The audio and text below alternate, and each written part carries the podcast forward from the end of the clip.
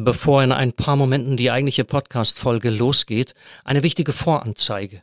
Wir hätten nämlich große Lust, euch einmal persönlich zu begegnen.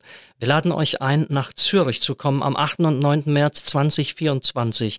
Expedition Wirklichkeit, so lautet der Titel des RefLab Podcast Festival. Wir vom Podcast Geistzeit sind an mehreren Stellen mit dabei. Wir haben Christine Fratz eingeladen, Zeitgeistforscherin aus Deutschland, zum Thema Wie wollen wir denn lieben? Karte und Gebiet, der Podcast von Thorsten Dietz und Tobi Feix, diskutiert, was passiert, wenn Ethik auf Wirklichkeit trifft. Die Theo Lounge, Dort hostet Johanna Di Blasi, eine von den Pfarrerstöchtern, Johanna Haberer und ich bin dabei, wenn es um Seelenflunkern geht. Und schließlich ein Whisky-Tasting. Lasst euch mal überraschen, wie flüssig die Grenzen sind zwischen Spiritualität und der Erfahrung, einen Whisky zu genießen. Early Bird Tickets unbedingt bis Ende Januar auf www.expedition-wirklichkeit.ch. Es wäre uns eine große Freude.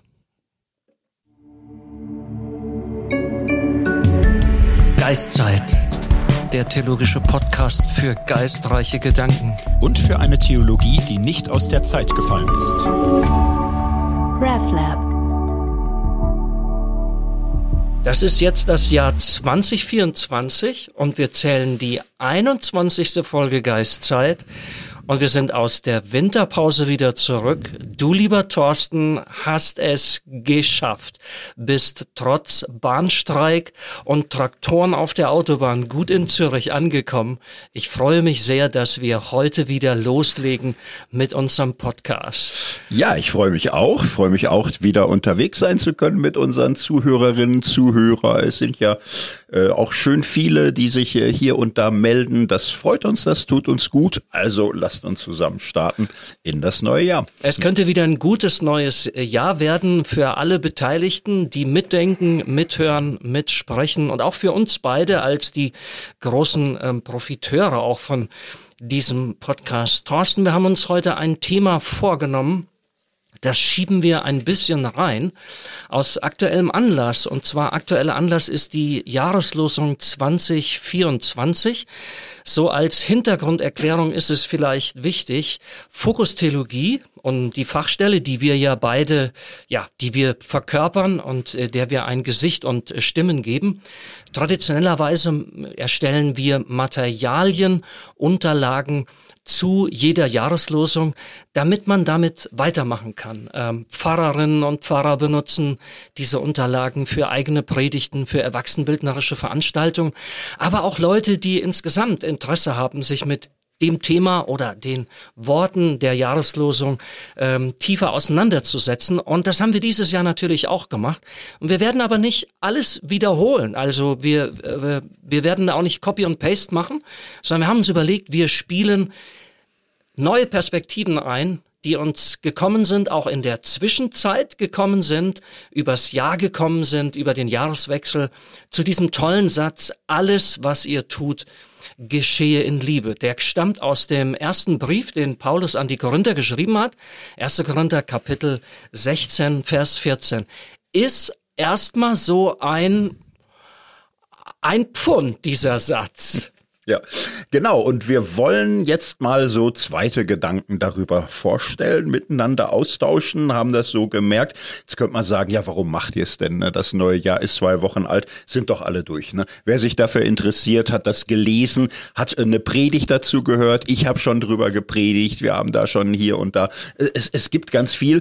Hätten wir jetzt nicht verdient, 50 Wochen ohne, bevor das wieder losgeht mit der Jahreslosung. Na, aber ich, ich glaube, ähm, die sind so gemeint, diese Jahre. Jahreslosungen, die bieten Stoff für nochmal hingucken und, und vertiefen. Und ähm, einen zweiten Blick darauf fände ich ganz schön. Und ich möchte mal ganz ehrlich anfangen. Also als wir so da angefangen haben, jetzt Jahreslosung 24 und ich den Satz gehört habe, ja, meine erste Reaktion war uff. Uff.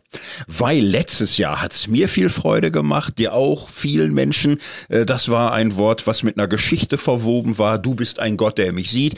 Diese Geschichte war super spannend. Hager, Altes Testament, da konnte man tief ja. einsteigen. Es geht runter wie Öl, ja, ne? Sofort. Genau. Jetzt, ja, die Geschichte heißt Korintherbrief, äh, ein bisschen lang so, ne? kann, kann man auch ein bisschen schlechter erzählen. Und es ist einfach ein sehr kurzer, kurzer Satz mit großen Wörtern, sehr großen Wörtern alles und Liebe. Jetzt bin ich da doch geneigt, auch mal allergisch zu reagieren, wenn Leute alles sagen oder immer oder ganz boah, Vorsicht, so, ne? Also es sind da in diesem Wort ist allein schon viel Problematisches.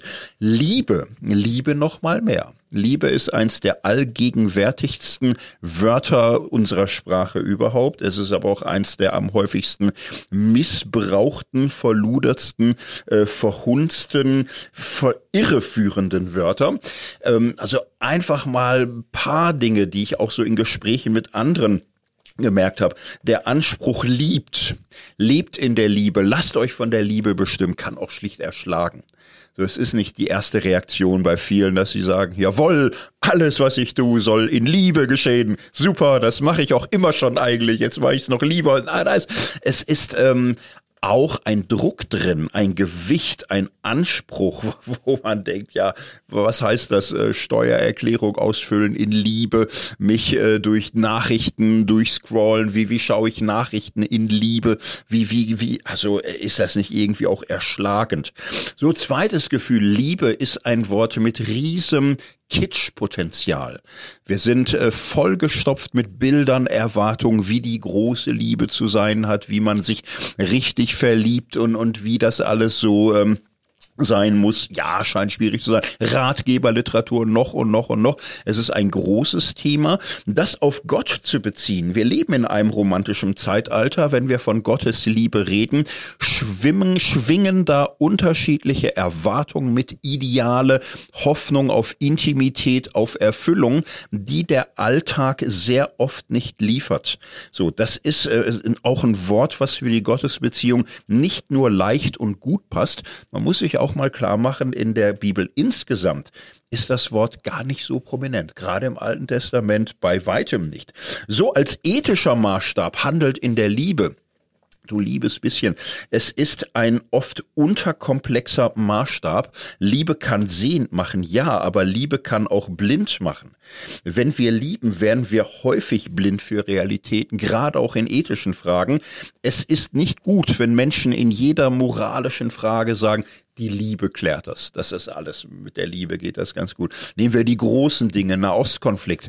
Es wäre, glaube ich, schon ganz gut, wenn die Leute weniger sich betreiben ließen von ihrer Liebe zu Israel und ihrer Liebe zum palästinensischen Volk. Beides kann sehr dazu führen, dass man so Konflikte einfach sieht, ich stehe auf der Seite oder ich stehe auf der Seite. So hier mal komplexer zu schauen, was ist gerecht, was entspricht äh, ganz schlicht auch Völkerrecht, was ist rechtlich, legal, legal, illegal? Wie können wir Menschenwürde, Selbstbestimmung für alle ermöglichen? Also andere Kriterien. Liebe ist oft ein verzerrendes, verkleisterndes Ideal. So, das waren so paar Gedanken. Ich könnte jetzt noch länger weitermachen. Aber ich hatte so das Gefühl, so ein Satz ist auch gefährlich. Man schaut ihn so raus. Alles, was ihr tut, geschehe in Liebe. Ja, viel Spaß dabei. Da kann auch viel schiefgehen. Das ist ein, das ist echt ein Schwall, den man da aus sich äh, selber zukommen sieht. Hm. Ich habe, ähm, bei mir war das erste Gefühl, mit dem ich reagiert habe, einfach Überforderung. Hm dass ich gedacht habe, hinter diesem Satz, hinter dieser Jahreslosung steckt ein riesiges Potenzial an Fremd- oder Selbstüberforderung. Das hat damit zu tun, ähm, wer liebt, der geht ähm, immer in gewisser Weise ein Risiko ein. Hm. Und äh, das finde ich für mich, für unsere Gesellschaft und für alle diese Bereiche, ich sage jetzt vielleicht das nur noch mal aus einer anderen Perspektive, was du schon angedeutet hast, ich finde das für alle die von dir genannten Bereiche äh, die große Kunst, äh, eben äh, zu merken, ähm, was, von, von was reden wir eigentlich und auf was lassen wir uns ein und was sind die Risikofaktoren und was sind auch die möglichen Risikofälle von Liebe. Also es beginnt ja eben damit, dass ich mir gar nicht sicher sein kann, wenn ich das Wagnis der Liebe eingehe, ob das beim anderen wer immer der oder die andere auch ist, überhaupt auch ankommt, ob Liebe überhaupt erwidert wird oder ob sie nicht äh, ins Leere läuft, ob sie nicht sogar ausgenutzt wird, ob man dieses alles und dann auch noch in Liebe, da, da ist ja ein das ist ein riesige, äh, bietet ein riesiges Spielfeld, dass wir im, im Wagnis der Liebe ausgenutzt werden, dass wir ins offene Messer laufen. Ähm, und man muss auch zugeben, dass dieser Satz gepaart mit dem sogenannten Hohelied der Liebe, also die Liebe ist äh, geduldig, sie erträgt alles, sie glaubt alles, sie hofft alles, sie hört nimmer auf. Gerade so, wenn es um den Bereich der romantischen Liebe geht, Liebesbeziehungen bis hin zu Ehe und Monogamie, das ist oft missbraucht worden. Auch da habe ich gestutzt und habe gemerkt, intuitiv sofort gemerkt, oh, Wer das mit diesem Satz falsch anpackt, der kommt echt in Hot Water. Ähm, ich habe mich erinnert an eine Verhandlung, äh, wo wir mit Theologinnen und Theologen zusammensaßen und ähm, wir haben uns überlegt, wie reden wir heute über das Kreuz Jesu Christi und da brachte ein Theologieprofessor eben das Beispiel von einer Frau aus Afrika, die bezeugt, dass sie durch die Liebe des Gekreuzigten die Gewalttätigkeit ihres Mannes jetzt auszuhalten vermag. Und ich habe sofort protestiert und habe gesagt, seht, genau das ist es, wo der Missbrauch anfängt. Also immer ein braves Mädchen sein, hm. ähm, immer immer lieb sein, äh, immer, immer der nette Junge sein. Es wurde leider oftmals so, ich will es jetzt nicht übertreiben, aber eben auch in diese Richtung missbraucht. Dieser Satz, diese, diese Utopie, diese Überforderung, alles, was ihr tut und dann auch noch hm. in Liebe.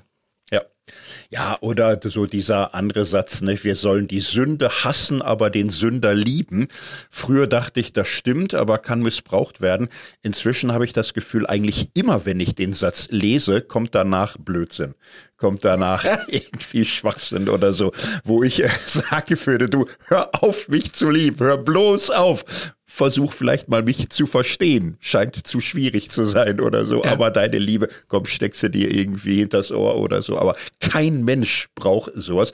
Und das ist irgendwie, also, ah, ähm, voller Verkürzungsgefahren, wenn das Wort äh, in Anspruch genommen wird, weil es die Lösung sein soll für alles. Die Liebe ist die Lösung für alles. Nee, sehr oft nicht. Äh, man muss hinschauen, was du meinst. Und äh, ich denke schon, dass man an den Punkt kommen kann, wo Liebe tatsächlich ein unverzichtbares Wort ist.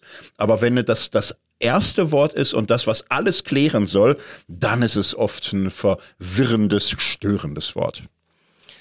Ich glaube, wir sind auch an einem Punkt, wo wir in vielen Bereichen die Erfahrung machen, wir wissen mittlerweile sehr viel und sehr viel mehr auch als noch vor einigen Jahren über bestimmte Dinge. Also zum Beispiel über Ernährung und Gesundheit und was wir da alles essen und wie wir äh, unseren Lebensstil äh, aufstellen sollten. Aber die ExpertInnen sagen, naja, wir wissen schon sehr viel und der, Erkenntnisschatz ist riesig, aber es besteht eine riesige Verunsicherung an dieser Stelle. Ja, wie denn jetzt genau? Ja, und wie kriege ich das hin? Ich habe den Eindruck, mit der Liebe ist das ganz ähnlich. Es ist so viel seit Jahrtausenden geschrieben, gedacht, erkannt worden. Ähm, es gibt so viele schöne gut gemeinte, hilfreiche Ratgeber. Aber ich entdecke bei mir selbst und bei vielen anderen in der Tat auch eine Verunsicherung über die Liebe. Und ich finde den Gedanken, dass wir jetzt sagen, diese Jahreslosung, die haken wir nicht einfach ab, indem wir jetzt zwei Veranstaltungen dazu machen. Ähm, kleiner Hinweis, am 15. Januar ist die nächste Veranstaltung hier in Zürich, wo du und ich mit den Menschen, die da Lust haben und interessiert sind, gemeinsam uns auf die Spur der Liebe und äh, auch der Liebe im Korintherbrief machen werden. Wir sagen eben nicht, na gut, das machen wir am Anfang des Jahres und hier ist unser Material, nehmt das jetzt und dann ist gut, sondern wir nehmen das nochmal auf im Podcast und äh, das entspricht eben der Liebe, weil zu lieben bedeutet eigentlich, du kommst nie an. Ich glaube, mit der Liebe werden wir nie fertig, oder? Ähm, wir machen uns auf einen langen Weg und ähm, Jahreslosung bedeutet, da wir gestatten diesem Satz und den Inhalten, die da jetzt mitschwingen, auch uns über einen längeren Zeitraum zu begleiten und Ich denke, das passt ganz gut zur Liebe, weil das heißt in erster Linie mal sich auf den Weg machen und auch auf dem Weg bleiben. Ja, und das ist ja etwas, was so eine Jahreslosung auch letztlich äh, leisten soll. Also nicht 50 Wochen ohne ab jetzt so, sondern äh, die ruhig in, im Hinterkopf behalten, immer wieder mal sich dran reiben. Ich fand's äh, echt spannend, mal zu gucken, wo kommt eigentlich sowas her, Jahreslosung. Ne? Wer hat sowas erfunden? Wie ist das so in die Welt gekommen? Der Ursprung äh, liegt mehr oder weniger in der evangelischen Jugendarbeit. Mitte des 19. Jahrhunderts hat da ein Franz von Ruck in Marburg geboren. So. Oh, hat, äh, Marburg, äh, ja, die ja, heilige ja, Stadt. Hat Vorfahren in der französischen Schweiz. Auch sehr interessant. So in Marburg äh, geboren, dann in Treisa, da wo später die EKD gegründet wurde, war er erst Hilfsprediger, hatte einen Jünglingsverein gegründet. Das wurde später CVJM. Das ist so die Geschichte. So und er hatte die Idee, die Jungs sollen im Grunde lernen, täglich in der Bibel zu lesen. Das ist eigentlich so mein Ziel. Und er hat für sie als erster Bibellesepläne entwickelt. So, und das wurde dann etwas so im CVJM-Bereich, wo viele das Gefühl hatten, das ist richtig gut. Einfach nur eine Veranstaltung machen, wo wir die Leute irgendwie so mit Inhalt, Content und, und sonst wie bespaßen. Das ist nicht genug. Im, Im Grunde, Glaube muss immer auch angeeignet werden. Man muss selbst aktiv werden. So Bibellesepläne waren dann eine Idee. Es hat sich dann so durch die Zeit gezogen. Nach dem Ersten Weltkrieg war das dann sehr weit verbreitet. CVJM Erich Stange, Otto Riedmüller sind da so prägende Namen. So, und bei diesen Leuten ist dann die Idee aufgekommen, und können wir das noch äh, weiterziehen, ne? dass wir nicht nur für jeden Tag einen Text haben, den man bearbeitet. Die Losung der Herrnhuter gibt's ja auch schon, so ein Wort. Kann man sowas nicht für den Monat machen, dass es so einen Monatsspruch gibt? Es war für die bekennende Kirche zum Beispiel ganz wichtiges Mittel, immer auch Gegenworte, auch im Faschismus, im Dritten Reich in Deutschland zu haben. Und Otto Riedmüller hat damals 1930 gesagt, und eigentlich bräuchte man sowas fürs Jahr. Wir müssen im Grunde die Bibel haben als etwas, was uns täglich begleitet, aber auch einen Monat und ein Jahr prägt. Warum? Naja, wir können als Gemeinschaft drüber reden, wir können dranbleiben an solchen Themen und ähm, man, man kann das für sich persönlich, aber eben auch als Kirche machen. Und das ist im, im Grunde der Weg, ne, wo, wo die Bibel lebendig wird bei uns. Ich finde das eine spannende Idee, dass aus diesem erwecklichen, frommen Pietismus da was entwickelt wurde, was nach dem Zweiten Weltkrieg dann von der EKD auch übernommen wird, dann von der katholischen Bischofskonferenz seit 1969. Inzwischen gibt es da eine ökumenische Arbeitsgruppe. Ist, äh, Im Grunde auch spannend, dass da kirchliche, äh, liberale, pietistische, freikirchliche Gruppierungen zusammensetzen und äh, die Jahreslosung wird nicht gelost, wie die Herrnhuter Losung, die wird ja richtig gelost, ein Wort für jeden Tag.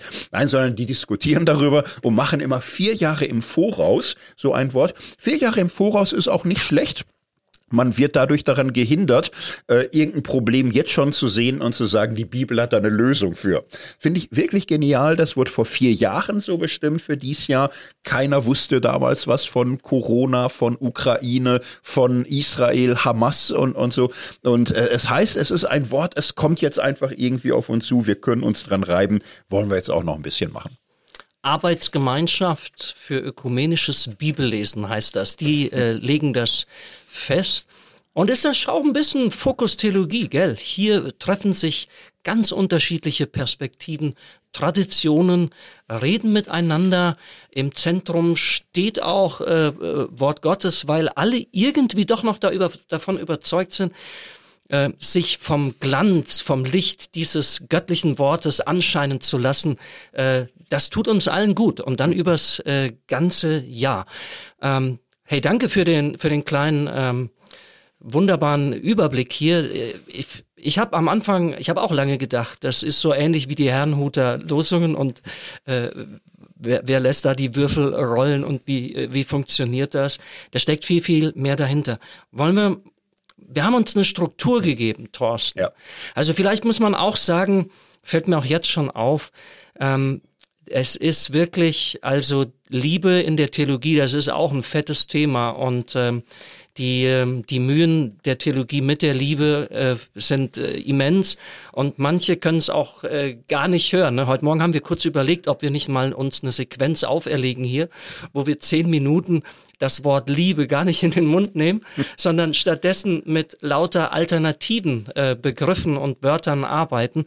Wir werden eine kleine Übung später noch machen, wo wir das tatsächlich mal versuchen Aber jetzt würde ich erstmal so sagen, lass uns äh, einer, einer Struktur folgen und die ergibt sich eigentlich aus der schlichten Beobachtung, dass wir in einem ja mindestens dreifachen Set von Beziehungen leben. Die Beziehung zur Welt, zum Nächsten, zu den Dingen, zu den Tieren, die Beziehung zu Gott und auch die Beziehung zu uns selbst. Und die Liebe als ein Beziehungsmodus, als ein Lebensmodus in all diesen unterschiedlichen Beziehungsfeldern heranzuziehen und darüber nachzudenken und sich auf die Spur zu machen. Äh, darum geht's. Und deshalb könnten wir doch mal anfangen, so ganz oben einsteigen, oder? Ja. Die Liebe Gottes zu uns ja. und unsere Liebe zu Gott. Ein heißes Thema. Äh, ja. Die Liebe des Menschen zu Gott. Kann man Gott lieben? Also, ja. Ja, und ähm, das ist ja äh, für die, den christlichen Weg ein entscheidender Gedanke, ne? als Jesus gefragt wird, was ist das höchste Gebot? Er hatte große Auswahl, 613 Möglichkeiten gab's und so. So, aber er entscheidet sich tatsächlich, Deuteronomium, ne, du sollst den Herrn, deinen Gott, lieben von ganzem Herzen, ganzer Seele, mit allen Kräften und ganzem Gemüt. So, und dann macht er den entscheidenden Move und sagt, dem aber ist das andere gleich, du sollst den Nächsten lieben wie dich selbst. Und diese Trias, das Verhältnis zu Gott, dem Nächsten und sich selbst, ist seither in der christlichen Theologie immer zentral gewesen. Manche wie Augustinus haben ihre halbe Theologie darum gebaut. Und ich denke, so wie Paulus das formuliert, nicht alles, was ihr tut, geschehe in Liebe, klingt das im Grunde an. Zum einen, nicht, unser Handeln soll von Liebe bestimmt sein, jawohl, unser Handeln anderen Menschen gegenüber. So, aber es wird eben auch nicht nur gesagt, presst euch Liebe ab, äh, sondern die Liebe Liebe, ja, ist da, nicht? In Liebe, mit Liebe. Die Liebe ist da. Wer den ersten Korintherbrief sich anschaut, merkt, es ist die Liebe Gottes in Jesus Christus. Es ist die Liebe Gottes zu uns. So, und es gibt eine Stelle, wo im ersten Korintherbrief zuvor schon das Thema Liebe kommt, im Grunde das erste Mal, und da nennt auch Paulus die Liebe zu Gott. Zusammenhang da ist, wenn jemand meint, er hat etwas erkannt, dann weiß er noch nicht, was erkennen bedeutet. Wer aber Gott liebt, der ist von ihm erkannt. So, also auch da, und das ist ein Gedanke, ja, in der Bibel ist der offensichtlich wichtig. Im Protestantismus, vor allem im modernen Protestantismus, ist es um die Liebe zu Gott irgendwie recht ruhig geworden. Soweit ich mich erinnere, hast du auch da mal mehr zu gearbeitet oder dich mehr mit beschäftigt, oder? Naja, also meine Masterarbeit habe ich ja über die Theologie Klaus von Klaus Bockmühl äh, geschrieben, ähm, ein, ein reformierter äh, Theologe, der in Basel ganz stark äh, gewirkt hat, auch öfters äh, als Stiftungsprofessor an der Universität Basel im Gespräch war, hat dann letzten Endes nicht geklappt, weil er sich gegen einen Besuch von Theodor Bouvet und dessen in seinen Augen äh, liberale ähm, äh, Theologie im Hinblick auf Ehe und auch auf Homosexualität äh, da gewährt hat, ist eine etwas eigenartige Geschichte. Und dann wurde er Professor für systematische Theologie an Regent College in Vancouver. Und ähm, die äh, er hat das in seinem er hat das in seiner Theologie äh, sehr versucht deutlich zu machen, dass die, ähm, dass eigentlich man die Liebe zu Gott nicht einfach ausspielen oder schon gar nicht ersetzen kann mit der Liebe zum Nächsten. Also das hören wir natürlich äh, häufig. Äh, Gottes Liebe hat keine anderen Hände als als die als die unseren, ja. Ähm, oder oder die Liebe Gottes äh, drückt sich oder ist dort äh, Wirklichkeit und drückt sich eigentlich äh, in unserer Liebe äh, zum Nächsten aus. Das hält Bockmühl in seiner Theologie für eine gefährliche Verkürzung und ähm, er knüpft dort an, an, an, an dem, was, was Menschen an Erfahrungen gemacht haben äh, mit Gott ähm, in der Geschichte der Christenheit, des Judentums, ähm, in, in der Bibel. Und das fand ich für mich ja, mittlerweile eine zweischneidige Sache, müssen mhm. wir auch noch drüber reden, ne? Weil, ähm, aber zunächst mal durchaus, durchaus positiv. Ich für mich, für mein persönliches, äh, ähm, für meinen Glauben finde es etwas vom Heiligsten, Außergewöhnlichsten, aber ich möchte das hier auch nicht leugnen, nämlich zu sagen und zu erfahren, dass ich von Gott geliebt bin. Das sind teilweise ganz schlichte Erlebnisse, wo mich das Gefühl und die tiefe Gewissheit, dass ich aufgefangen bin, dass ich getragen bin, dass ich gehalten bin, dass ich als Neuankömmling auf dieser Welt erwünscht und gewollt bin, dass, dass, dass es gut ist, dass es mich gibt und dass ich dahinter eine göttliche Wirklichkeit, einen Gott der Liebe vermuten und ahnen und glauben kann, das ist für mich sehr, sehr wichtig. Und ähm, Theologie heißt für mich jetzt echt auch in einer gewissen Weise von diesem Gott der Liebe ist und mich zuerst geliebt hat, dieser Liebe auch ihm gegenüber nachzujagen, also mit Gott niemals fertig zu sein. Ähm, Gott nicht in ein dogmatisches, äh, systematisches, wie auch immer geartetes Bild zu pressen und dann zu sagen, ja gut, das war's jetzt, sondern ähm, so ja, ich nenne es bewusst auch mal so diesen Eros der Wissenschaft, diesen Eros der Theologie, zu sagen, ich werde nie fertig sein mit Gott. Das bedeutet echt zu sagen, zu erkennen, wer ist er? Und jetzt alle die Fragen auch nochmal aufzuwerfen, die wir hier auch aufwerfen. Ist er eine Person? Wenn ja, wie? Wenn nicht, was bedeutet das? Ähm, äh, die Frage zu stellen, äh, kann, kann ich ihn lieben? Ich würde dort auch gerne so mal äh, mich auf Adolf Schlatter beziehen. Tolles, mhm. den hatten wir ja auch schon hier in unserem, in unserem Podcast. Also er hat mal gesagt, die erste Betätigung der Liebe zu Gott ist, dass wir an Gott denken, da die Liebe den Lauf unserer Gedanken zu dem hinlenkt, dem sie sich gibt. Das fand ich total stark. Er sagt dann, die Liebe Gottes ist die reine, unvergängliche Wurzel der Theologie in allen ihren Stufen. Und ähm, kein anderer als Karl Barth hat ein prominentes Kapitel in seiner Einführung äh, in die evangelische Theologie.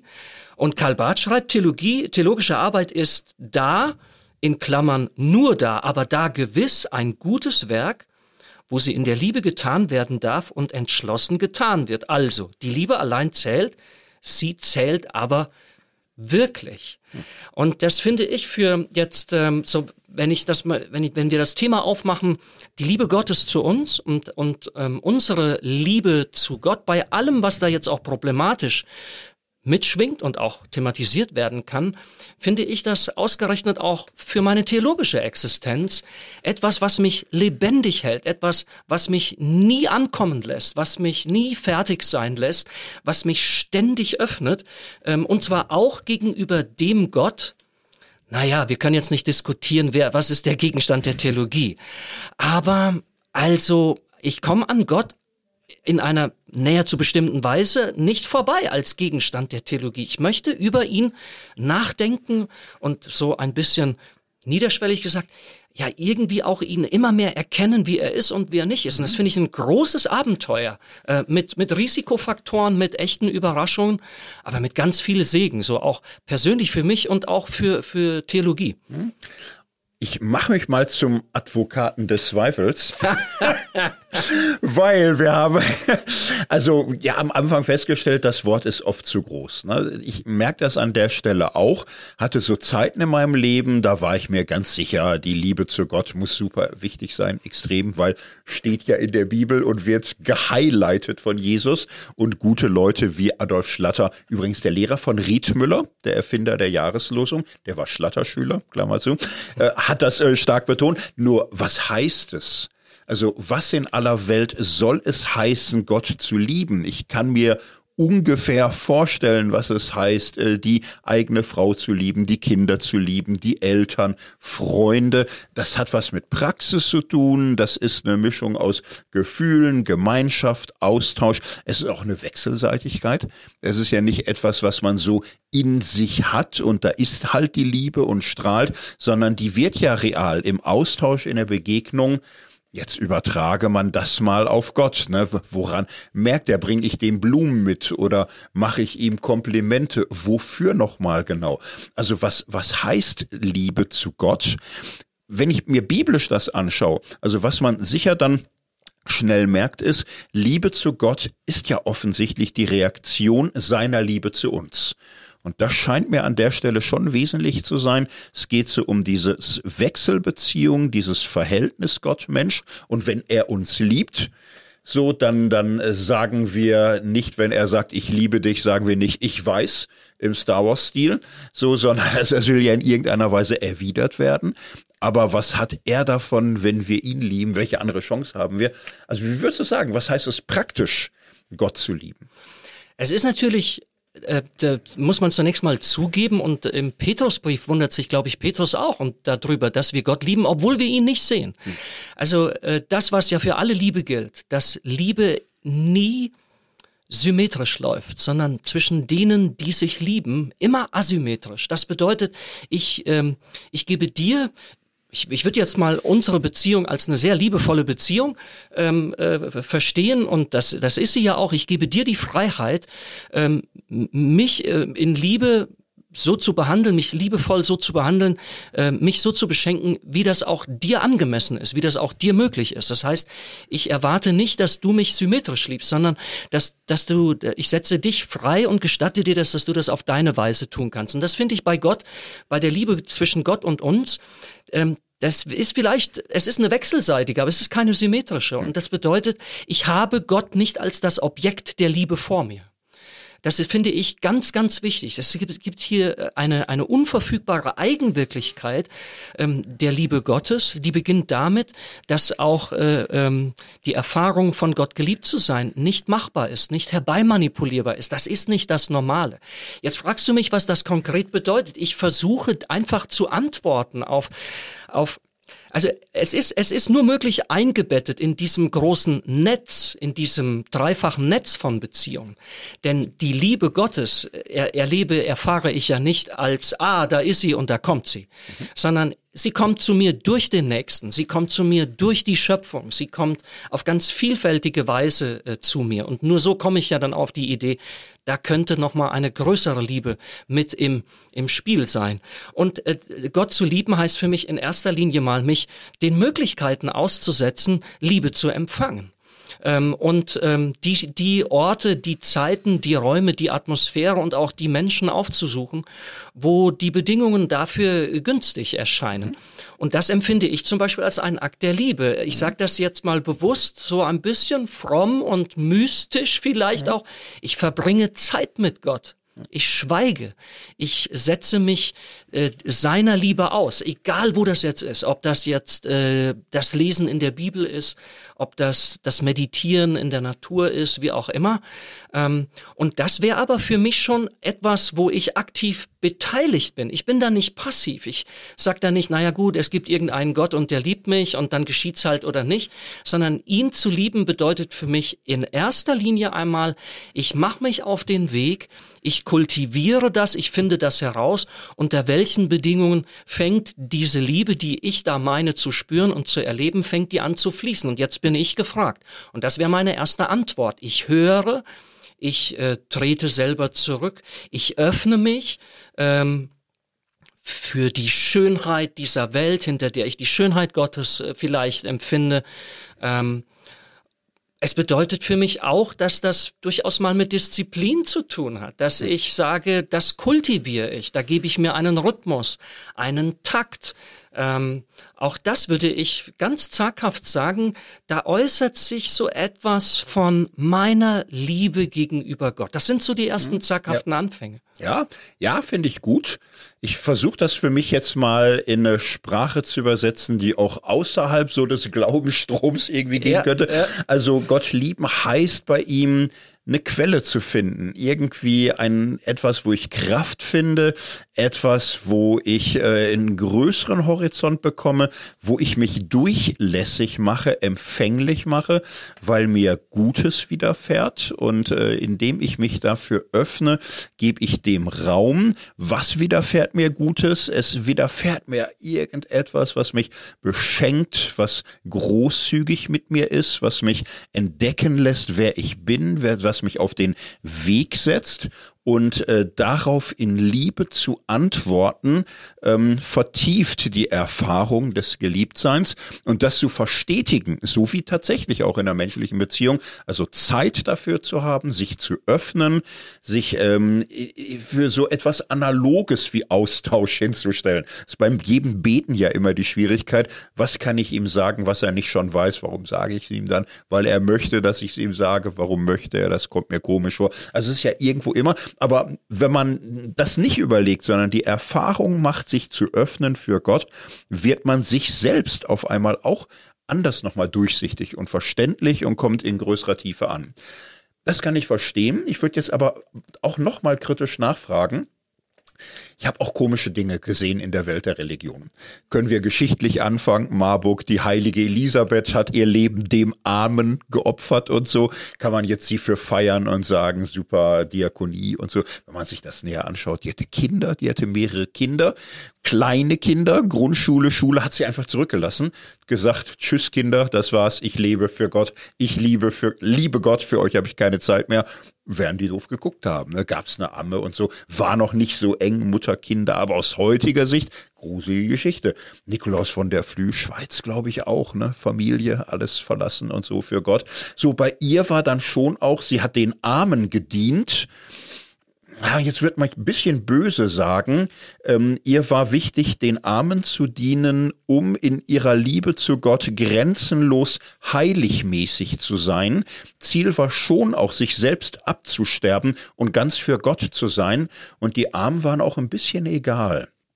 Und ich habe sowas doch gar nicht so selten mitbekommen, dass Menschen anderen Menschen dienen wollen aus Liebe und irgendwie merkt man, die anderen sind aber nicht so wichtig. Die sind egal.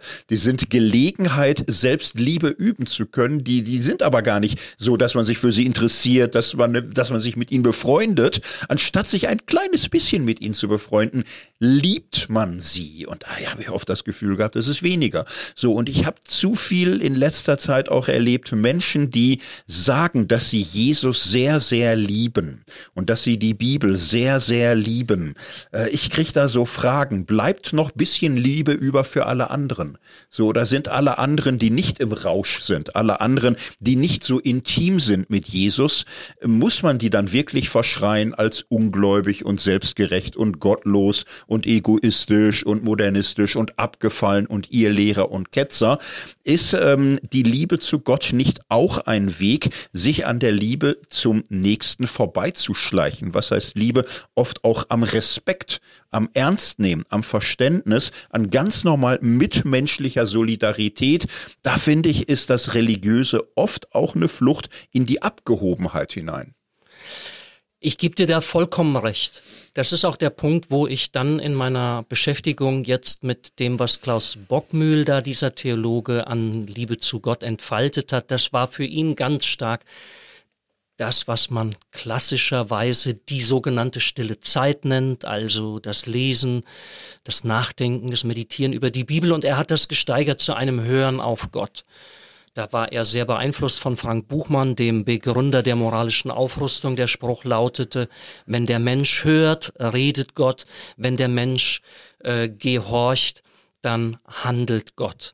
Und ähm, dann zeigt sich in den auch Aufzeichnungen von Klaus Bockmühl, und das hat mich dann etwas verdächtig gemacht, dass ähm, in dieser Beziehung zu Gott er eben äh, die, den Gedanken empfängt, mit seinem Sohn zu spielen. Und da habe ich, da habe ich für mich gedacht, nein, das ist für mich nichts. Da fällt, da driftet jetzt etwas auseinander. Ähm, ich denke, das spielt doch ganz natürlicherweise zusammen. Ich muss doch nicht mich auf eine Liebe zu Gott berufen, um von dort dann zu empfangen, was du ja eben auch gesagt hast, was eigentlich an Nächstenliebe, an, an Liebe zur, zur Welt, äh, was da eigentlich ganz natürlicherweise auch äh, sich entwickelt. Also ich will das jetzt nicht verurteilen. Ich habe da nur gemerkt, oh, da ist bestimmt eine Gefahr. Also das Ausspielen der Liebe äh, zu, äh, zu, Gott und der Liebe zu, zur Welt und zum Nächsten geschieht ja auf vielfache Weise. Ich habe mich jetzt ein bisschen dagegen ge gewehrt, dass man die Liebe zu Gott einseitig auflöst in die, in die Liebe zum Nächsten, aber das Umgekehrte ist natürlich und äh, genauso der Fall. Und ich gebe da, dir da vollkommen zu, ich kann heute, tue ich mich mit mit dem Lobpreis, den ich noch vor, also Lobpreis im Gottesdienst, das bedeutet moderne Lobpreislieder singen. Es ist eine hochdichte Atmosphäre. Das Ganze ist gestaltet, um eine intime Erfahrung der Liebe Gottes zu machen. Und ähm, das habe ich auch gemacht. Das will ich auch überhaupt nicht irgendwie abwerten oder sagen, habe ich hinter mir, wie konnte ich nur? Nein.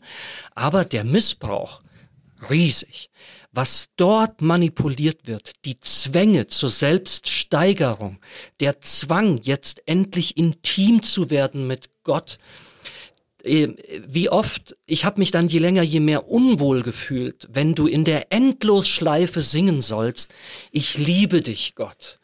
Ähm, und so hat jetzt dieser Satz, ich liebe dich, der kommt mir fast nicht mehr über die Lippen. Das sind das sind im Jahr die absoluten Ausnahmeerlebnisse, spirituelle Erlebnisse, wo ich es mit Zittern und Schaudern und Zagen wage zu sagen, Gott, ich ich glaube, ich liebe dich, ja. Also, das hat sich bei mir ins stille Kämmerlein zurückgezogen, weil der Missbrauch, der in diesen, in diesen, in dieser, auch in dieser modernen Lobpreisbewegung geschieht, das finde ich einfach krass. Und mir fiel eben auch auf, wie dir, mit dieser für mich mittlerweile fast kitschigen Verliebtheit, Jesus-Verliebtheit, Gottes-Verliebtheit, Heiliger Geist-Verliebtheit, Bibel-Verliebtheit, das wird dann so kuschelig, das steigert sich bis hin auch zu, wir haben jetzt sozusagen Sex mit Gott, das kannst du dort hören. Ähm, es steigert sich zu äh, meine Bibel und ich und der Rest der Welt ist mir egal. Und die Gleichgültigkeit, mit der man in solchen Veranstaltungen den nächtlichen Anschlag in Paris einfach übergeht. Die Gleichgültigkeit, mit der man Kriege übergeht und macht einfach weiter im Lobpreis. Die Gleichgültigkeit, dass diese Gottesdienste ähm, immer gleichgestaltet sind und immer dieselben Lieder mit denselben Zielen gesungen werden. Ähm, ich empfand das als, als lieblos und noch stärker lieblos empfinde ich, dass mit dieser Gottesverliebtheit eben du hast es angedeutet, eine starke Ausgrenzung einhergeht äh, gegen alle anderen. Also da entsteht eine große Lieblosigkeit gegenüber allen, die nicht so verliebt sind in Gott. Und du hast es ja auch in deinem Beitrag angefangen zu thematisieren, gegenüber einer sanften, einer milden, einer zarten Spiritualität, die nicht so extrovertiert ist, die, die das eben nicht so intensiviert und auch rausposaunt, da, da, da ist man äh, kritisch, wenn nicht sogar teilweise lieblos. Äh, und davon habe ich mich verabschieden müssen, möchte aber diese Menschen eben auch liebevoll behandeln. Ich kann das nachvollziehen mhm. und finde dort immer noch viel theologische und auch spirituelle und praktische Wahrheit, wenn es ums Thema Liebe zu Gott geht. Hm? Ja, und geht mir ja auch so. Ich habe selbst auch sehr viel mystische Literatur gelesen, so, nicht? Ob das Johannes vom Kreuz war, Theresa von Avila, viele schwärmerische Texte von der Liebe Gottes auch. Ich muss gestehen, den Höhepunkt hatte ich damit, als ich 25, 26 Jahre alt war und Single. Okay. Und irgendwann fiel mir auf, die Autoren waren ja alles Singles, waren ja alle nicht in mhm. Beziehung, mhm. so. War dann mhm. mit 27 in fester Beziehung es ließ dann nach, das äh, Bedürfnis, sich ähm, die Gemeinschaft mit Gott zu erotisieren, weil ich merke, das ja irgendwie auch noch mal was anderes oder so. Ne? Also ich glaube, man sollte es im Auge behalten. Und dann denke ich, es gibt diese Spur in der Bibel, ganz klar. Und jetzt gucke man sich die ganze Bibel an. Das ist eben auch nicht der rote Faden oder das Zentrum oder die Mitte. So. Und da haben die Liberalen ja dann doch ihren Punkt. Sie haben das Problem, manchmal liberale Theologie überhaupt so etwas wie Liebe zu Gott denken zu können. Das ist dann, glaube ich, echt ein Problem. So. Und äh, aber zu sagen, Moment, wie heißt es Matthäus 25? Woran macht Jesus die Liebe zu ihm fest? Daran, was man dem Nächsten getan hat. So, und das scheint ja in der Bibel großes Thema zu sein. Wir können ja zum Abschluss nochmal Thema, also dieses Punktes, einen Vorschlag von Birgit Mattausch aufnehmen. Die hat das auf Facebook ganz schön geschrieben, wo sie sagt, so alles und Liebe ist vielleicht auch oft too much. Kann man das nicht mit kleinere Worte mal übersetzen? Wir können ja mal probieren. Was heißt denn Liebe zu Gott? Gibt's da kleinere Worte, das mal so für sich irgendwie passend zu machen? Ja, also so die, die Sätze, die die Birgit uns da so ein bisschen zugeflüstert hat, die lauten ja dann so einiges, was ihr tut, geschehe, weil es sich eben so gehört, finde ich tolle Formulierung. Jetzt im Hinblick auf, auf Liebe, auf, auf eine von diesem Gedanken auch, ja, sich lebendig haltende Spiritualität, könnte ich mir so etwas äh, vorstellen in Richtung, sei geduldig mit dir selbst. Erinner dich, Erinner dich ab und zu mal dran, also nicht immer, aber erinner dich ab und zu mal dran, dass du auf einer langen spirituellen Reise bist. Das hat für mich was Freisetzendes, was Entlastendes. Da wird das nicht so krass hochgehängt mit ja. alles und Liebe. Ja.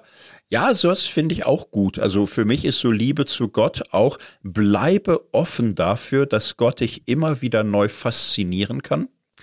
Es gibt das schöne Wort von Eberhard Jüngel, sehr prosaisch erstmal, Gott ist an sich selbst interessant. Find's aber wirklich ein gutes Wort, weil er sagt, es gibt so eine neuere Theologie, da ist Gott immer nützlich für irgendwas. Wofür ist Gott nützlich? Dass wir Hoffnung haben, auch wenn wir keine mehr haben. Und, und so. Und das dann zu sagen, nee, Moment, Gott darf nicht nur nützlich sein, er ist an sich selbst interessant.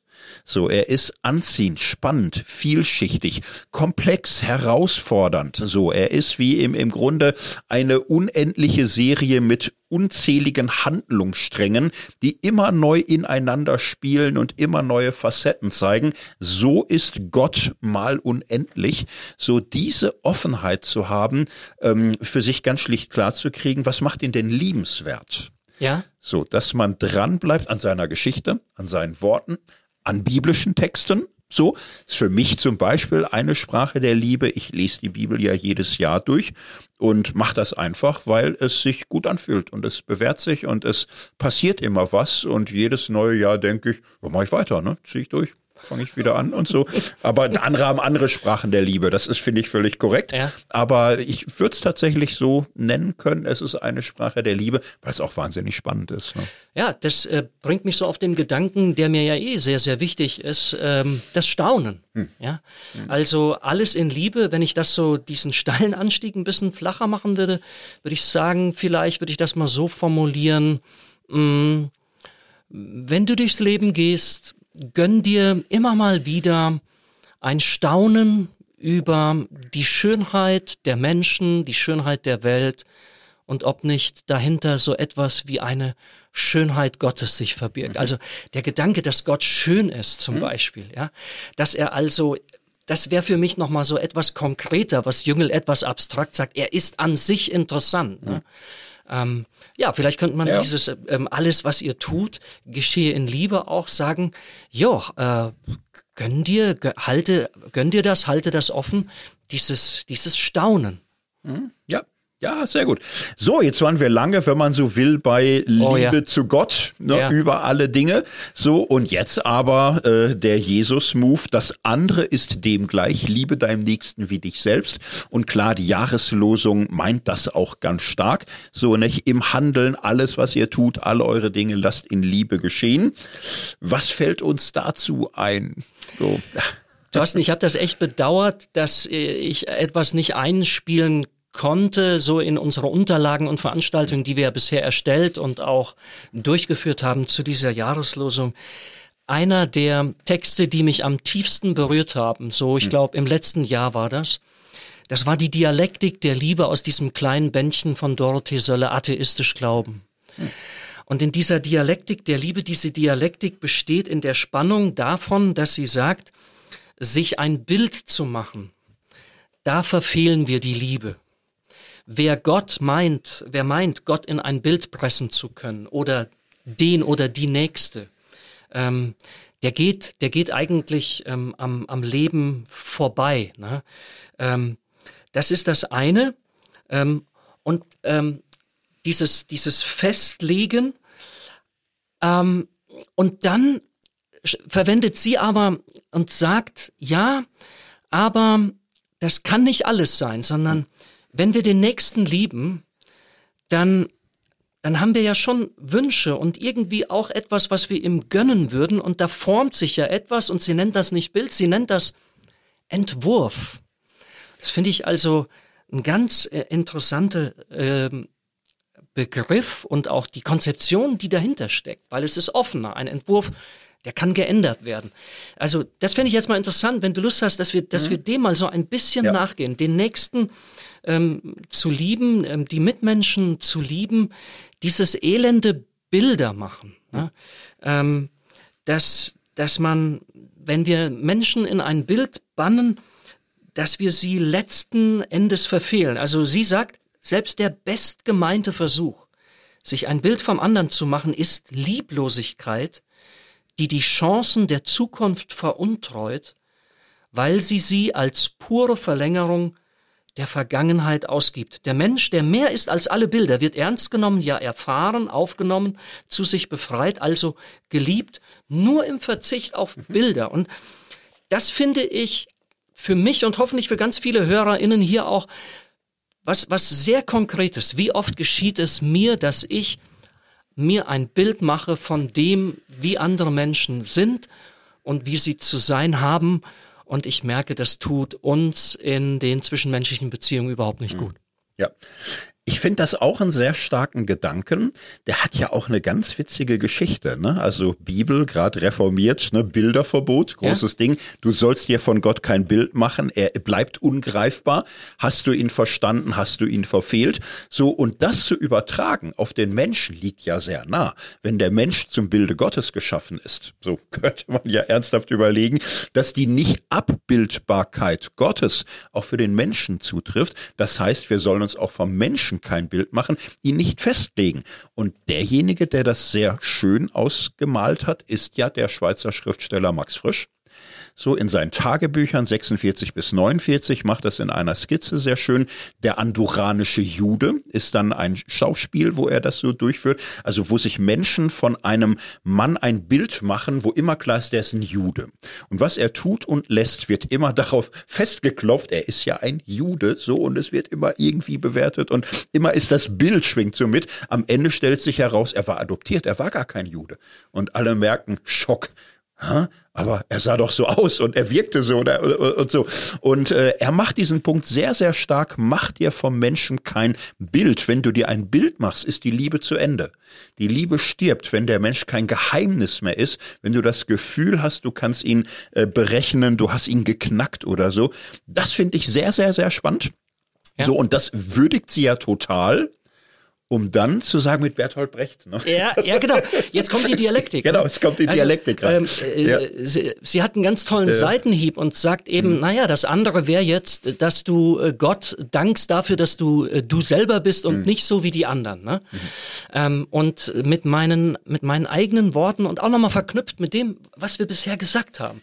Ich finde ja, dass, dass das, was äh, die Liebe Gottes für mich so auch attraktiv und auch so, ja, sich so bewährend, ich will mal mal sagen, leistungsfähig macht, ist, dass äh, mir das schon irgendwie hilft, ähm, ja, zu mir selber auch vielleicht ansatzweise äh, stehen zu können, mich selber lieb zu gewinnen, äh, mit mir selber je länger je mehr äh, auch eine Freundschaft zu schließen. Und ich finde das auch sehr wichtig. Und das ist, glaube ich, ein spätmoderner Trend, dass wir entgegen aller Zwänge zur Selbststeigerung, zur Selbstoptimierung und Better Me und, und so weiter ähm, und äh, Best Ager und so, dass wir einfach sagen, nee, das, das, das hilft nicht.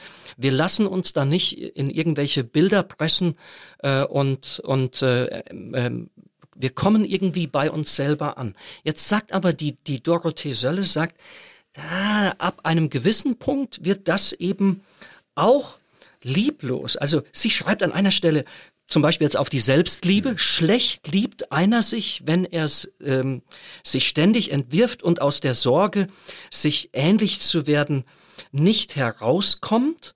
Ne? Also ähm, es geht ihr darum, dass sie sagt, ja, das ist wichtig. Das eine ist, lass mal die Sorge beiseite, dass du bei dir selber ankommst und dass du dich äh, geliebt weißt im Hinblick auf dich selbst. Aber es ist eben auch wichtig zu sagen, die Liebe hofft für den anderen oder auch für sich selbst. Ähm, du bist mit dir selber noch nicht, noch nicht fertig. Da ist wirklich eine Zukunft, äh, die auf dich wartet. Und Entwurf bedeutet, das äh, ist das Risiko, das scheitern kann. Aber jetzt braucht äh, die Liebe äh, die Hoffnung, dass sie sagt, naja gut, dann scheitert's, dann ändert sich der Entwurf, ist dann aber auch kein Plan B und kein Leben zweiter Klasse. Ähm, die Liebe hat die Möglichkeiten, solche Dinge aufzufangen. Also sie möchte dann eben auch nicht ähm, enden in etwas, naja, würden wir heute sagen, etwas Narzisstisches, wo mhm, du mit ja. dir selber wie ans Ziel gekommen bist mhm. und, ähm, und das eben auch, auch beim anderen, dass du, dass du auch für den anderen nichts mehr hoffst, dass du für ihn sozusagen auch ja keine Zukunft mehr mehr siehst, ähm, dass du für ihn keinen Entwurf hast, mhm. weil ich finde eben mh, mm, hier merkt man auch wieder, wie, wie das alles zusammenspielt. Die Liebe zu Gott, die Liebe äh, zum Nächsten und, und äh, zu, sich, zu sich selbst. Ähm, was, wenn, wenn wir die Ströme dort äh, kappen und das nicht mehr mit, miteinander strömt, glaube ich, dann wird das alles einzeln für sich äh, kom komplett verarmen. Und es lebt meines Erachtens tatsächlich von diesem Zusammenspiel einerseits, ja, wir machen uns kein Bild. Das ist lieblos. Aber das Recht, ein anderer zu werden, das Recht, nicht glücklich zu sein, auch mit sich selbst, das Recht, ein, ein, ein, oder auch auf einen anderen Menschen liebevoll zuzugehen und ihm in Liebe Möglichkeiten der Zukunft und der Veränderung und der Befreiung, der Freisetzung mhm. zuzuspielen. Das finde ich, da ist sie an der Wurzel, am Geheimnis dessen, was Liebe ist. Ja. Das finde ich auch bei ihr sehr stark durchdacht. Da ist, das ist auch ihre Superkraft gewesen. Ne, so in Lebensfragen, in Menschenfragen, im Gespräch mit Bertolt Brecht und Max Frisch, dem so nachzuspüren und bei ganz tiefen biblischen Punkten zu landen am Ende. Sie hat ja ein Buch verfasst, es ist noch nicht erschienen, was wir sein werden. Und das ist so dieser Gedanke, in der ersten Johannesbrief, Kapitel 3. Wir sind Gottes Kinder, aber es ist noch nicht offenbar geworden, was wir sein werden. Das ist die ganze Dialektik. Äh, so wie die Welt ist, ist sie nicht zu entschuldigen. So wie wir sind, sind wir letztlich nicht zu rechtfertigen. So wir, wir Menschen sind irgendwo, naja, auf Hoffnung ne, auf Hoffnung hin. Und ähm, es ist noch so viel ungesagt, unabgegolten, unentfaltet, unverwirklicht. Und Leben heißt unterwegs sein. Ent unterwegs. Und dann hat man natürlich irgendwie Entwürfe, besser zu werden, verständnisvoller zu werden, liebevoller, geduldiger. Die sind berechtigt. Aber wehe, sie werden drückende Ideale. Aber wehe, sie werden das Idealbild, in das man hineingepresst wird oder mit dem man sich bereits identifiziert, dann ist die andere Seite der Dialektik da. Und ähm, ich finde es genial zu sagen, äh, Liebe so zu verstehen, schützt. Schützt gegen Erwartungslosigkeit und gegen Überforderung. Und ich glaube, das ist letztlich eine Variante dieser Dialektik von Gott geliebt und zum Lieben berufen. Das ist so dieser Punkt. Es gibt dieses bedingungslose Geliebtsein, eben in einer Liebe, die nicht festlegt, sondern bedingungslos Ja sagt. Und das ist eine nicht nachträglich bedingungsstellende Liebe, aber eine sendende und freisetzende. So jetzt lebe in dieser Liebe. So hat uns Christus geliebt. So rum lebt jetzt in dieser Liebe. Und ich glaube, das ist ganz wichtiger Kompass, das so klar zu kriegen. Das ist für mich ganz konkret, hat das mit Empathie zu mhm. tun oder mit meinem Lieblingswort des vergangenen Jahres Entwicklungsgroßzügigkeit.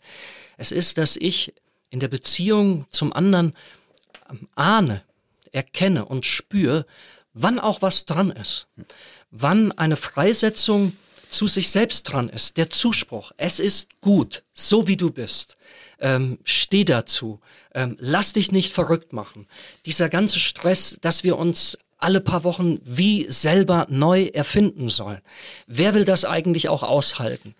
Ähm, oder aber dann eben auch, und das wäre für mich auch empathisch äh, zu, zu, äh, äh hieße auch empathisch zu sein, zu lieben, ähm, dass ich dem anderen, der anderen den Menschen, denen ich in Liebe verbunden bin oder die ich liebe, ähm, dass ich ihnen nicht nur das äh, schenke und sage äh, in, in Worten und Gesten, was sowieso schon da ist, sondern dass ich eben auch als der andere ihnen liebevoll gegenübertrete und für ihnen vielleicht eine Inspiration, ein Wort, eine Geste, etwas, etwas mitgebe, was jetzt aber wichtig ist für sie, wo sie sich vielleicht auch mal dran reiben, vielleicht auch mal Anstoß nehmen. Aber in dieser Andersartigkeit äh, etwas, äh, ähm, nicht, nicht einfach nur, nur das, was sowieso schon da ist, sondern wirklich etwas Neues, etwas Freisetzendes und Zukunftseröffnendes, ähm, ja, dort frei spiele. Äh, Dorothy Sölle sagt, wer Freiheit nur retten will, indem er Angst vor Unfreiheit, vor Veränderung und Entwurf bekundet, der verfällt eben damit der Diktatur des Bestehenden.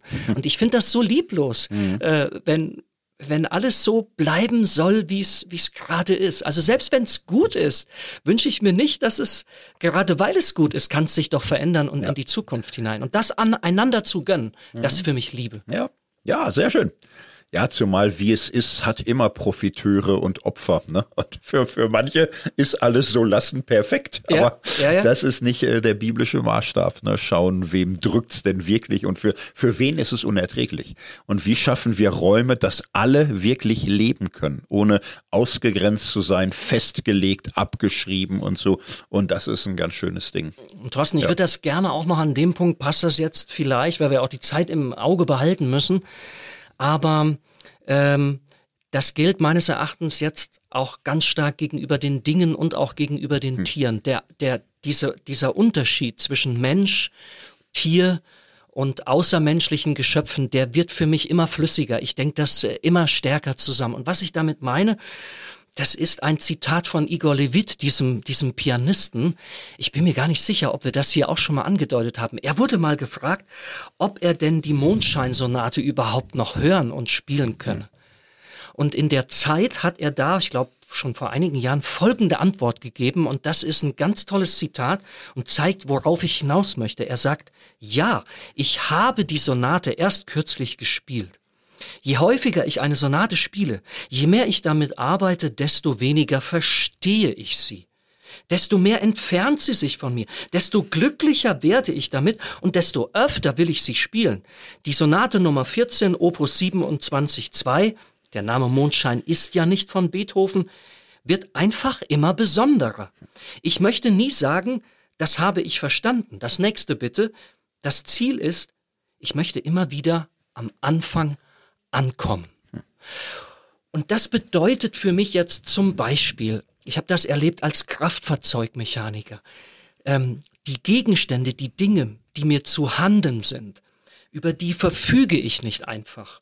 Die, die, die, die überziehe ich nicht einfach mit meiner Technik, mit meiner Gewalt, mit meiner Formkraft, sondern ich versetze mich in sie hinein. Ich versuche zu spüren, bei einem Stück Holz, aus dem eine Geige wird. Wie läuft die Maßsagung? Wie klingt das? Was kann ich damit machen?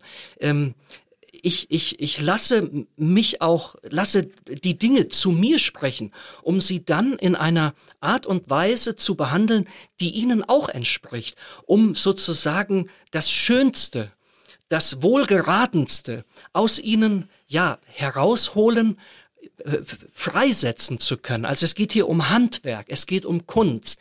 Ich finde, es gibt eine Art Hockey oder Volleyball oder Golf oder Fußball zu spielen. Das spüren wir, wenn wir das beobachten. Jetzt sind die eins, die Gegenstände und, und die SpielerInnen. Und ähm, im Hinblick auf die Tiere äh, ganz genauso. Ich glaube, wir stehen an der Schwelle, dass wir, wir wollen die Tiere nicht mehr verletzen. Wir wollen sie, wir wollen sie ähm, ja, wir wollen ihnen gerecht werden. Wir stellen jetzt ganz unbequeme Fragen und das Leid der Tiere blenden wir nicht mehr aus. Also es wäre für mich auch wichtig, dass wir diesen Bereich, die Liebe zum Nächsten, aber eben auch damit verbunden die Liebe zu den Dingen und zu den Tieren hier ähm, im Spiel behalten. Hm, ja, und äh, das ist, finde ich, eine geniale Weiterdenkung biblisch-christlicher Impulse. Wenn man sich so äh, das anschaut, gesamtbiblisch wird ja die Liebe zum äh, zum Bruder, zur Schwester, zur Familie immer stärker ausgedehnt, äh, Liebe zum Nächsten, egal wer es ist, bis hin Liebe zum Feind. Ja. So, und diese Entgrenzung der Liebe, das ist ja im, im Grunde so diese entscheidende Bewegung, die man in der Bibel äh, verfolgen kann.